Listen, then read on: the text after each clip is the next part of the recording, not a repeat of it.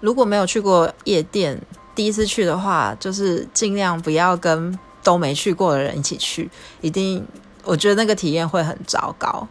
那我后来事隔几年后，有刚好因缘际会下跟某个 model 的经纪公司的经纪人，然后他带着他们家的 model，然后跟跟我们一些朋友就是一同一起去夜店玩。然后那一次我整个有颠覆了我的对夜店的想法，因为我觉得那一次真的是呃太特别了，因为我们大家都是大排长龙啊，但是因为我们有 model 漂亮的 model 的待遇，所以我们就可以快速通关，就是穿过长长的人人龙，而且一进去又有专属的包厢，而且还有喝不完的酒。那音乐非常好听，就是一个棒的一个夜晚。